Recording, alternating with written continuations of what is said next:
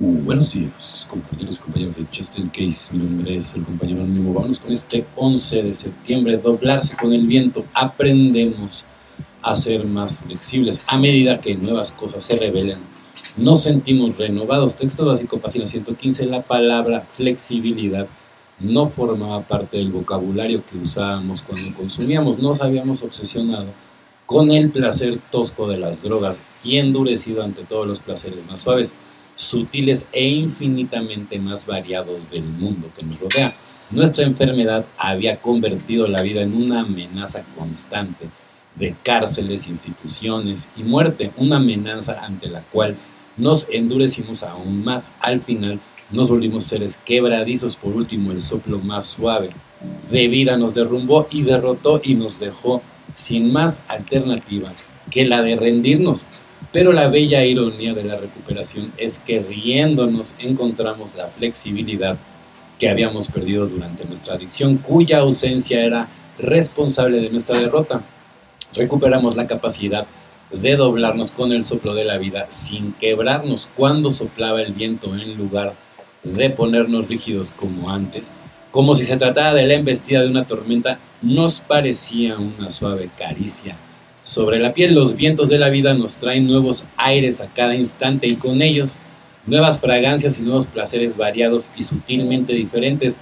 Al doblarnos con el viento de la vida sentimos, oímos, tocamos y saboreamos todo lo que ésta tiene para ofrecernos. Y mientras soplan nuevos vientos nos sentimos renovados. Solo por hoy poder superior ayúdame a desdoblarme con el viento de la vida y a regocijarme a su paso. Líbrame de la rigidez, evidentemente, porque Él es el único y verdadero, el que hace el milagro en, tu vida.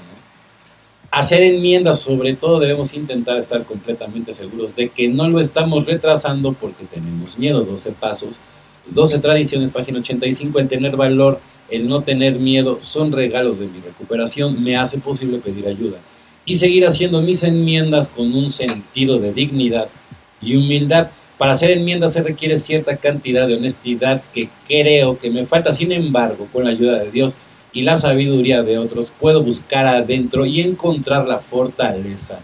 Para actuar mis enmiendas pueden ser o no ser aceptadas, pero después de que están hechas, puedo caminar con un sentimiento de libertad y saber que por hoy yo soy responsable. No, evidentemente, ¿no? O sea, tú eres el único responsable del futuro ¿no? que te estás forjando.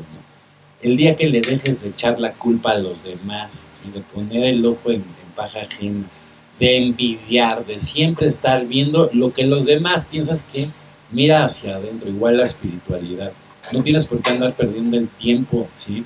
pensando qué es lo que no tienen y qué es lo que tienen los demás. Te digo una cosa, te estás acabando energéticamente hablando. O sea, a lo mejor concéntrate en qué puedes mejorar tú como persona. ¿Cómo puedo yo ayudarle al prójimo? ¿no? O cómo puedo yo hacerle, ¿sabes qué? no contribuyendo con los planes de estas personas, evidentemente, ¿no? Si yo no formo parte de ese tipo de, personajes, entonces ¿por qué estoy conviviendo con ese tipo de personajes? ¿no? Es muy importante la autoobservación, ¿no? Es la que te lleva obviamente a saber hacia dónde vas, ¿no? La autoobservación es muy importante para que puedas llegar a los mejores resultados.